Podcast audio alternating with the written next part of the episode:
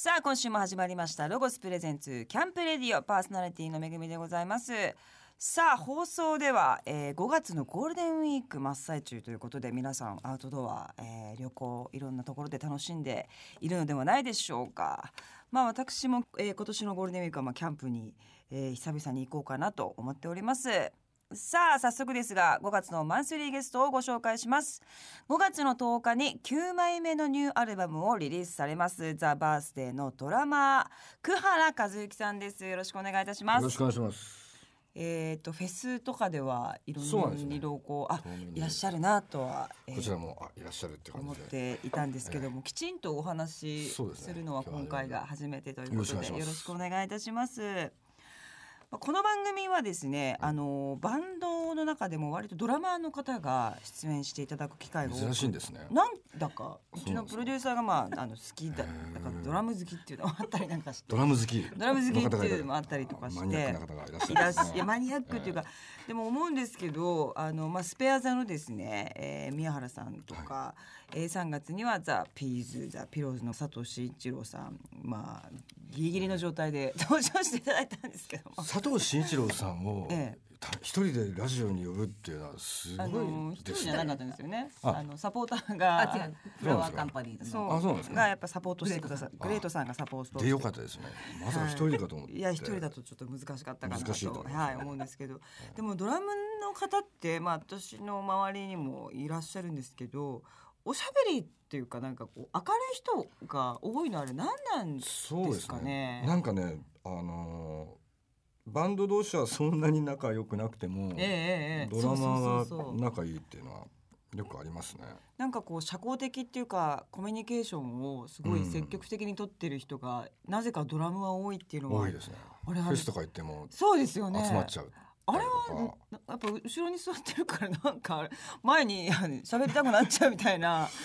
何なんですかねと思ってボーカルとかは絶対伝わらないですけどね。そうなんですよ、ね、リズム隊特にドラムは強いますね、はい、あのドラム会っていう飲み会とかも割とこう積極的にやってるっていうのも聞いたりなんかすごい人数が来るらしい。最近行けてないんですけど、えー、200人近くとかえそんなにですか、でドラムばっかり？バンドあのバンドみたいな結構有名なバンドのドラムの人いて。それぐらいすごくあのドラムの方っていうのは。でもドラマーってねこう大勢で集まるとワイワイやってるんですけど2人ぐらいで飲むと意外にねみんな暗い人が スイッチ系なんですかね。スイッチ人見知り多いですよ。あ、そうですか。うん、へえ、なんかすごく私の印象では、うん、社交的で器用で副業もやってるみたいな、なんかそういう人も 多いかなっていう感じもするんですけれども。うんさあ今回はですねザ・バースデーの、えー、桑原さんをゲストに5月の10日にリリースされますニューアルバムのお話やそしてツアーのお話そしてプライベートにも、えー、いろいろ迫ってお話を伺っていけばなと思っておりますでは曲紹介をすいませんお願いいたします。はいザ・バースで抱きしめたい。聞いてください。ロゴスプレゼンツ。キャンプレディオ。お送りしたのはザ・バースデーで抱きしめたいでした。えー、この曲も入っております、えー、5月の10日にリリースされます。9枚目のニューアルバム「ノマド」えー、まあ毎回ちょっとこういろいろ作り終えて感想を持たれると思うんですけれども福原さん的に今回はどんなアルバムになったと感じていらっしゃいますか？そうですなんかいろんな種類の曲入ってて、うん、うん、楽しんでいただけたらいいなと思うんですけどね。ええ。で今回の初回限定の特典映像もついているということででこれが解説が皆さんの解説が入っているということなんですけども。メンバーが一曲一曲これはこんな感じで撮ったとか、そんな話をしたやつをあの特典でつけてもらってるんですよ。それは前作もそうだったんですけど。あ、うん、そうなんですね。ファンの方からしたらものすごく嬉しいこう裏話みたいな感じも、ね、レコーディング風景がちょっと挿入されたりとか、え。ー、レコーディングっていうか曲作りみたいなのはいつも割ともう形が決まってるんですか？なんか千葉がこうざっくり持ってきたやつにみんな合わせたりとか。あと、まあ、ギターの藤健が弾いたフレーズにみんな反応してとか。セッションをこう繰り返してっていうのが。へえ、うん、じゃあ主軸がこう曲によっていろんな方になっていくっていうかまあ発起人と言いますか、ねうん、なんかこう徐々に徐々に曲が出来上がって、うん、で、まあ、使用最後に。っていくみたいな。うん、へえ、なんかいろんなバンドの方あの来ていただいてそれぞれ全く違うんですよね。ね。だからこうね曲作る人がなんかもう打ち込んでデモテープみたいなの作ってみたいな人もいるし。そうですね。もうねバンドによってもうやり方も法律も違うって感じですよ。ねえ、なんかこう徐徐々にできていくっていうバンドっていうのは意外と少ないといううんかなんですかね。なんか誰かがもう結構しっかり作ったものをみんなで少しずつアレンジしていくっていうのはあるんですけども、面白いですね。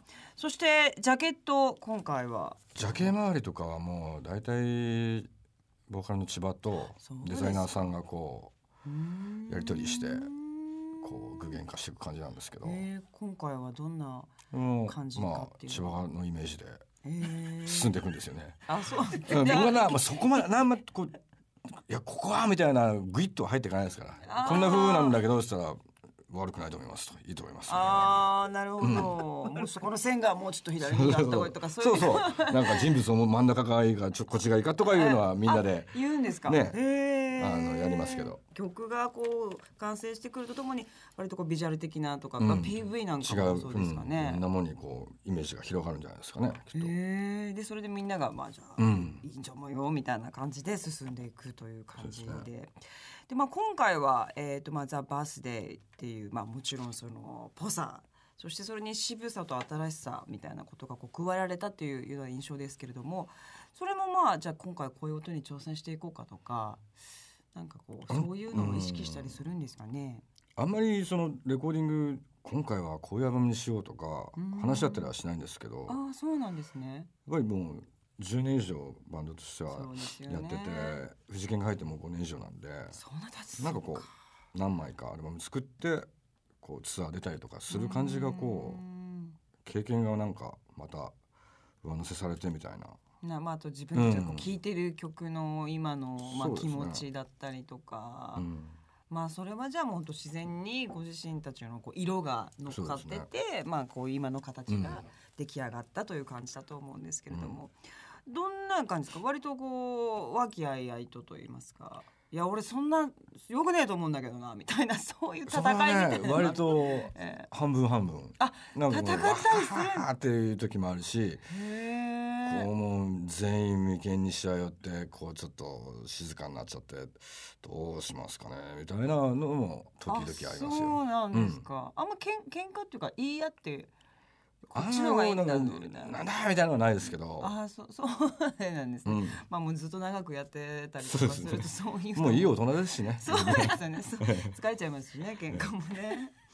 さあそういう、まあ、大人なバス停さんですけれども。はい。これ今回のアルバムでドラムに余白の美学みたいなのがあるじゃないですか。余白の美学。なんか。こうあえて叩いてないとか、あえて数が少ないシンプルに。シンプルなところを出すとか、そういうのはそういうの感じられました？へ感じるところがあったんですけど、え。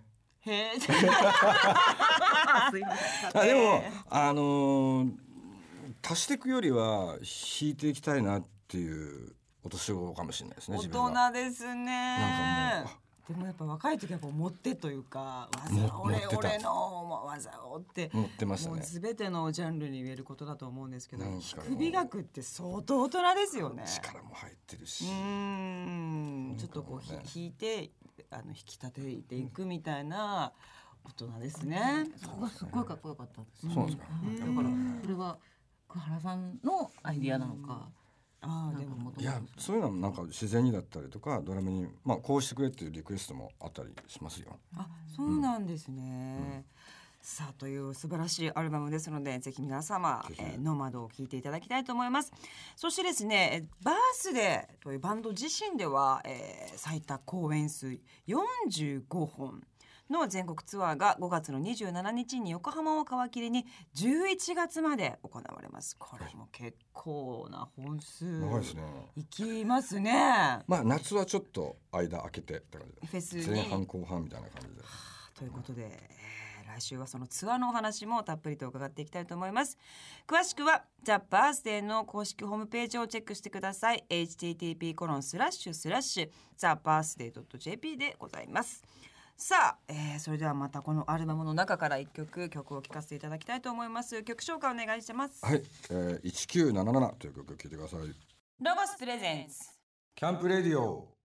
さあお送りしたのはザ・バースデーで1977でしたさあここからはですね、えー、桑原さんの、えー、関わっているそしてまあ過去にもサポートしたバースデー以外のバンドについてもお話を伺っていきたいと思うんですけれども、まあ、もちろんバースデーさんそして内海陽子よころろバンド、はい、MJQ QYB えー、緊急バンドですね。そして「オハイオ101」ということなんですけどもすごいやってますね。やらしてもらってますね。でもなんかうん。一番ね今バンドの中で一番キャリアあるのは横ロコなんですよ。あ、うん、そうな2004年からやられているということで、うん、また全然バースデーとは違う世界だと思うんですけども。ね、なんかね、あのー、やっぱりいろんなバンド行くとそこのバンドのメンバーとやる曲も変わってくるし。あのそのメンバーが聴いてる音も違うしでそれをこう吸収するっていうのが勉強になるんですよねとりあえずどこに行っても。なるほど基本的に自身があの僕自身が音楽のことそんなに詳しくないんでそうですか、ええ、なのでこういろんなとこ行ってあの勉強させてもらうっていうのが大きいですね。それをなんかまだフィードバックするみたいな感じでやらせてもらってますけど。でまだ私の中でこのドラムの人がいっぱいやってるっていうのも 思うんですよ。ですよね。そうなんですよ。なんかボーカルとかは割とまあ2つとかやってて、うん、ドラムの人ってやっぱ5個も6個も7個もやってるっていうなんかこう何なんですかバンドの顔ってなるボーカルとかは、えー、そんなにこうまあ動いちゃいけないっていう勝手な印象があって。なるほど。ドラムとかはね、うん、なんかまあ、長女だったら誰も気づかないですもん。そんなことはないです。そんなことは全くないと思います。バンドの看板はね、どっしりしてほしいっつうのが。なんかね、うん、そういう感じなのかなっていう感じもしますけども。うん、そしてこの緊急バンド、えー、こちらはまあ2011年、えー、東日本大震災の年に立ち上げられたバンドなんですけども、まあ復興支援とかそういった目的が終わりの、ね、はいバンドだと思うんですけれども、うん、これもまだえっ、ー、と現在進行形で、そうですね。イベントだったり。そう緊急ナイトっていうそのイベントをやってまして僕とピースの春さんと内海陽子さんと鈴木純とあとコレクターズの古市幸太郎さんが軸になってこう季節季節に1回か。年に4回ぐらい結構やってまあ売り上げの一部を金金にとかやらせてもらってるんですけどそこで結成したのがこの緊急バンドで幸太郎さんと純とやってます。さあそしてですね、えーと、サポートとしても、えー、たくさんの、えー、バンドに参加されているんですけれどもこの番組ずっとピーズさんを応援して。ピーズはねサポートっていうかねあのトリビュートあるのピローズのトリビュートアルバムであの私とピーズの二人がやらせてもらったっていう感じです。参加じゃあしたということで、まあでもピーズとはすごい古いです。あそうなんですね、うん、まあそして30周年記念をねあの武道館でライブをやるということなんですけどピーズさんが。まあ、あの桑原さんは武道館はもう何度も経験していらっしゃると思うんですけども武道館ってどやる方からしたらどんな感じなんですか？なんか建物自体もそうだし、お客さんとしてあそこにずっと行く感じもそうなんだけど、まあなんかどうしても特別なイメージはありますよね。まあ、古くはそのビートルズがやったとか、ドリフがやったみたいな話を聞くから、はい、おおっていうなんかこうで外国から来た人は大体大きいとこって武道館でやったっていうのがそうですね。そういうとこなんだなっていう刷り込みはありますよね。あの、うん、ご自身が武道館で、まあ、記憶のある中で一番最初に見たアーティストっていうのは最初に見たのは武道館に初めてお客さんで行ったのはもう全然もう後の方でなんか清志郎さんのソロかなんかで行ったのかもしれないですね。でまたそういう思い出とかもあったりすると、うん、ものすごい立った時に、うん。聖地感っていうか特別感みたいなのもね、ね、あったりすると思うんですけど、うん、まあ、ぜひピーズさんもね、えー、30周年で初めてですもんね。やりますね。やるんやるんですね。やるんですよね。おおと思いましたけどね。ちょっとぜひですね皆さんピーズさんの、ね、はい日本武道館もぜひチェックしていただきたいと思います。さあここでまた一曲曲紹介お願いいたします。はいロックンロールガール聞いてください。ロゴスプレゼンツ。キャンプレディオ。お送りしたのはザ・バースデーでロックンロールガールでしたさあここからはロゴススタッフさんがこれからのシーズンアウトドアを思いっきり楽しめる本当に便利なアイテムを紹介してくれるコーナーアイデアタイム GoTo800 です。今週はゲストのザ・バースデー桑原さんにもお付き合いいただきます。よろしくお願いします。お願いしますさあ今日の商品を持ってきてくれたロゴススタッフさんはロゴショップ愛知店キャンプマスターの久田なずみさんです。お願いいたします。こんばんは、ロゴスショップ愛知店久田なずみです。愛知から、はい。ありがとうございます久田さんはですね前職はネイリストというまたねインドアっていうか爪汚くなるからアウトドアしたくないみたいなね感じになっちゃいそうですけれどもどういうきっかけで転職といいますか？この全く違う世界に。はい。はい。えっ、と3歳と9歳の息子がいるんですけどうん、下の子供が1歳の時うんにうん。キャンプしようってなったのをきっかけにキャンプを始めまして、そしたら家の近所にたまたまロゴスショップがオーなるほど。プンしたというところで、これだと思って転職いたしました。思い。切りますね。じゃあ本当にあのお子さんきっかけというかね。やってみたら楽しかったということですよね。桑原さんも私これ知らなかったんですけど 本当ですか？北海道北見市の市役所職員。そうですね。元公務員です。本当ですか？元地方公務員です。1ミリももう今は公務員感がそうですか？ないないんですよ。まあ1年足らず4月に入って12月に辞めるっていうあの早期無謀退職だったんですごい短いですね。ええそうですへえ今もね、じゃあお二人はそういう意味ではちょっと共通点が真逆な職についたという共通点ございますけども、さあ石田さん今回ご紹介していただくアイテムは何でしょうか？はい、まず一つ目は本当に便利な丸洗いスマートキャリー with クーラーバッグを紹介いたします。目の前にありますけれども、キャリーバッグにクーラーバッグももうついちゃったんですね。メープルリーフ柄だけど色がカモフラージュっぽい感じになっててク。ーラーボッグク。めっちゃいいじゃないですかこれ。はあ。そこにだから飲み物とかまあちょっとそうですね。生もんとかね、はい。食材とか入れてあのその中に大きい方にテントとかね。かさばる椅子とか入れてっていう感じですよね。荷室は大容量でグリルやチェア折りたたみ式のテーブルなどが一式収まるサイズなんですけれども実は折りたたみ式なんですね。組み立ても撤収もとても簡単にできます。えー、これえっ、と荷台の底の板を外すってのはどういうことですかこれ？荷台の底の部分に天板が入っています、はいはいはいはいはいはい。蛇腹式になっているので取り外していただいて折りたたんでいただくという。ああなるほどね。それではい。ああで上のハンドルを引いたらあこれでね。すごーい。簡昨単今の馬車のような本畳み具合。当ですね。こえこれ前よりコンパクトになりましたよね。そうですね。あらー。これを外せますえカバーも外せるのであお洗濯が可能になってます。そう。いうこと、あそうか。これも丸々 OK はい、カバーが丸取れちゃうんで。だこれはいいわ。なんかフェスとかでもこういうの持ってる人多いですよね最そうです近ね。いい。なる。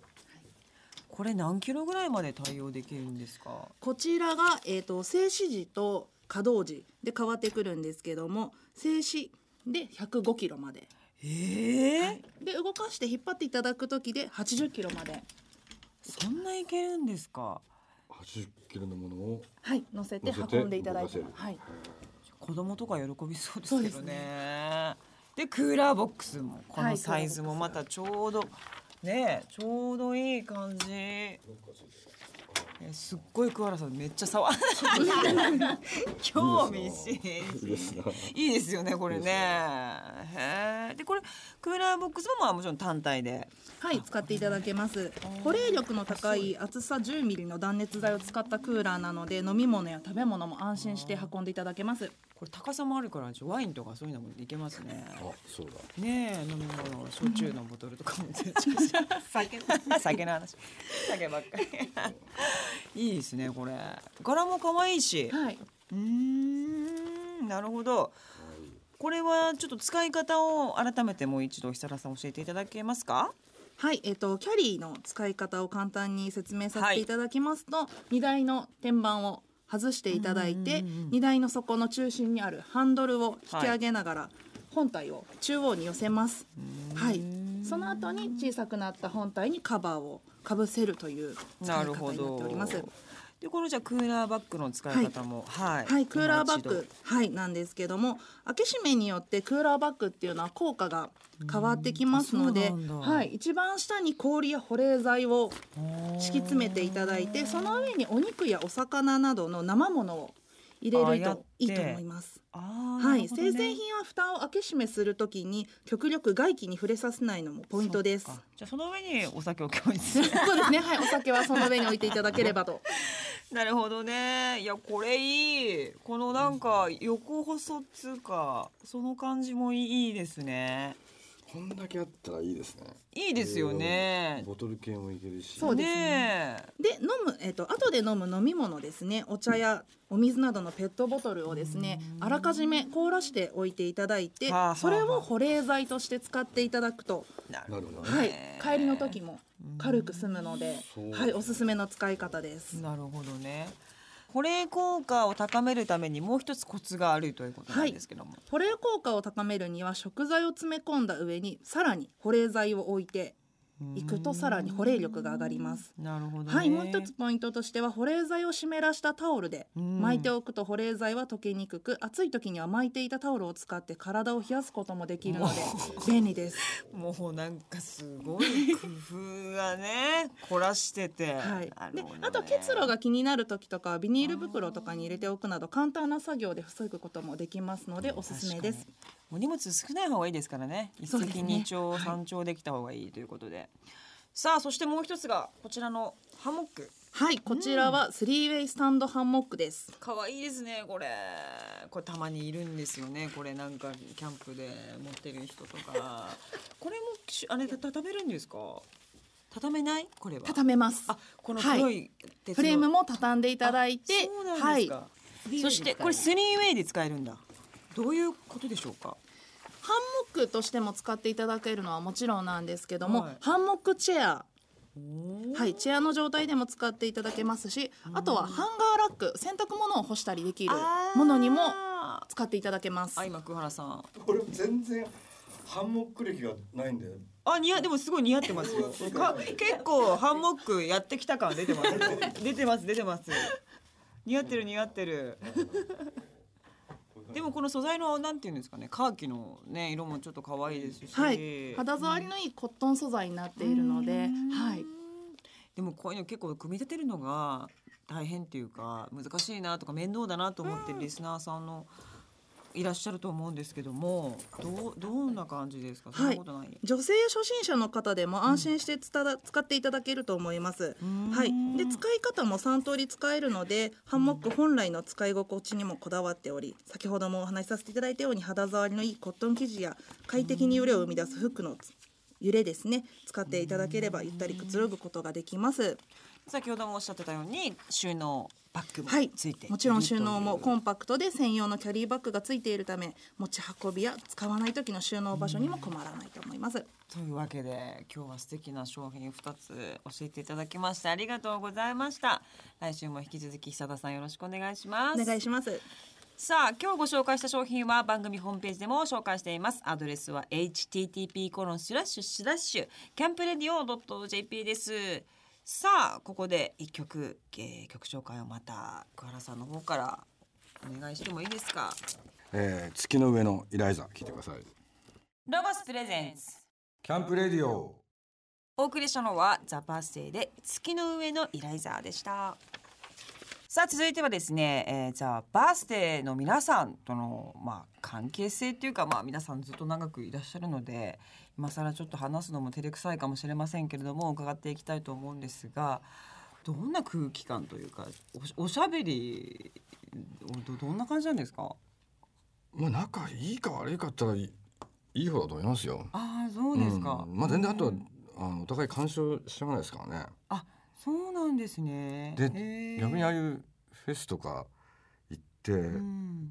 誰かを返してみたいな感じでさ誰かがいてでそこにいてそうするとなんかこう話も弾むみたいな。わかります。わかる長年の夫婦みたいなね。そうそうそう。誰か一人挟むことによってお酒も入ってるし。はい。そうですね。ら楽屋とかすごいワイワイしてるじゃないですか。まあワイワイしてない人もいるけど。いやいやしてる方だと思います。あ方。のなんかテントテントっていうかあのパラソルの下で、うん。ワイワイ系ですよねどっちかっていうと。で若手のバンドとかも割とこうわーって。知り合いと会ったと嬉しくなっちゃうんですよね。わかります。お酒も飲み放題ですよ。そうですね。他のバンドの方とかで仲良しの方とかいるんですか？仲良しなのはやっぱフラワーカンパニーズとかはやっぱ年も同じなのででもうデビューも近いし古いんで。そうなんですね、下のバンドの方たちとかも一緒に飲んでるなんかも。う下のバンドの人たちってあんまり飲まなくないですか？お酒自体を。あ本当の下の人はそうですよね。なんか30今だ後半系の人はうん。一部すごい飲み、そそのぐらいの人からですね。後輩のバンドマンとのああ、うん、ですね、まあ、対バンしたりとかしてて。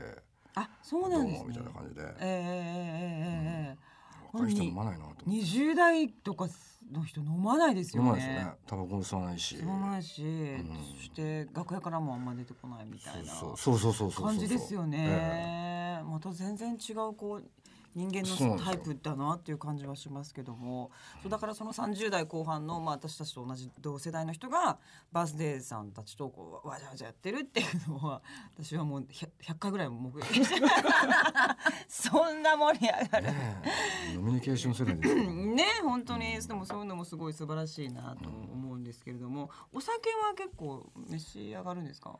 お酒召し上がりますね。あそうですか。あの、プライベートでも飲みますね。飲みますっていうかもう飲まれっぱなしですねお酒には。あそんな結構がっつり飲む感じなんですね。そうなんですよ。またじゃあ今度どっかでお会いしたらぜひ一緒に飲みたい。飲ませてください。ぜひさあというわけで今週もですねそろそろお別れのお時間が近づいてまいりました、えー、小原さんの今後の活動をご紹介していきたいと思います、えー、9枚目のアルバム「えー、ザ・バースデーさんの「ノマド」が5月の10日にリリースされます。そしてバースデーさんとしては、えー、最多45本の全国ツアーが5月の27日の横浜を皮切りに11月末まで行われます。ファイナルはゼップダイバーシティ東京で、えー、11月 2526-2days 行われるということです。詳しくはザ・バースデーの公式ホームページをチェックしてください。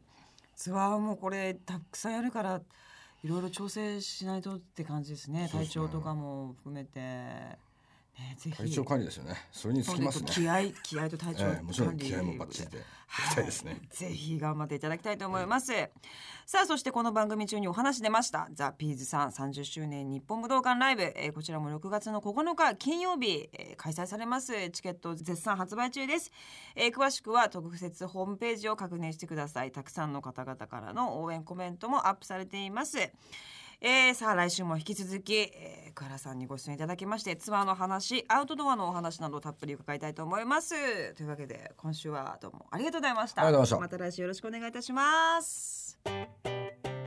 ロゴスとスタディオクリップのコラボアイテムが4月12日より販売をスタートです。機能性を取り入れたコラボアイテムは全5種類。軽くて割れにくいバンブーファイバー素材を使用した日常使いもできる食器を3種類デニムやキャンパス地で作られた普段使いしやすいファブリックアイテムを2種類用意しました。これからの季節にお庭や公園で手軽に楽しめるアウトドアで活躍すること間違いなしです。さらにコラボ商品以外にもロゴスオリジナル商品のポップフルシェルターやヒーリングチェアなどもスタディオクリップの店頭に並びます。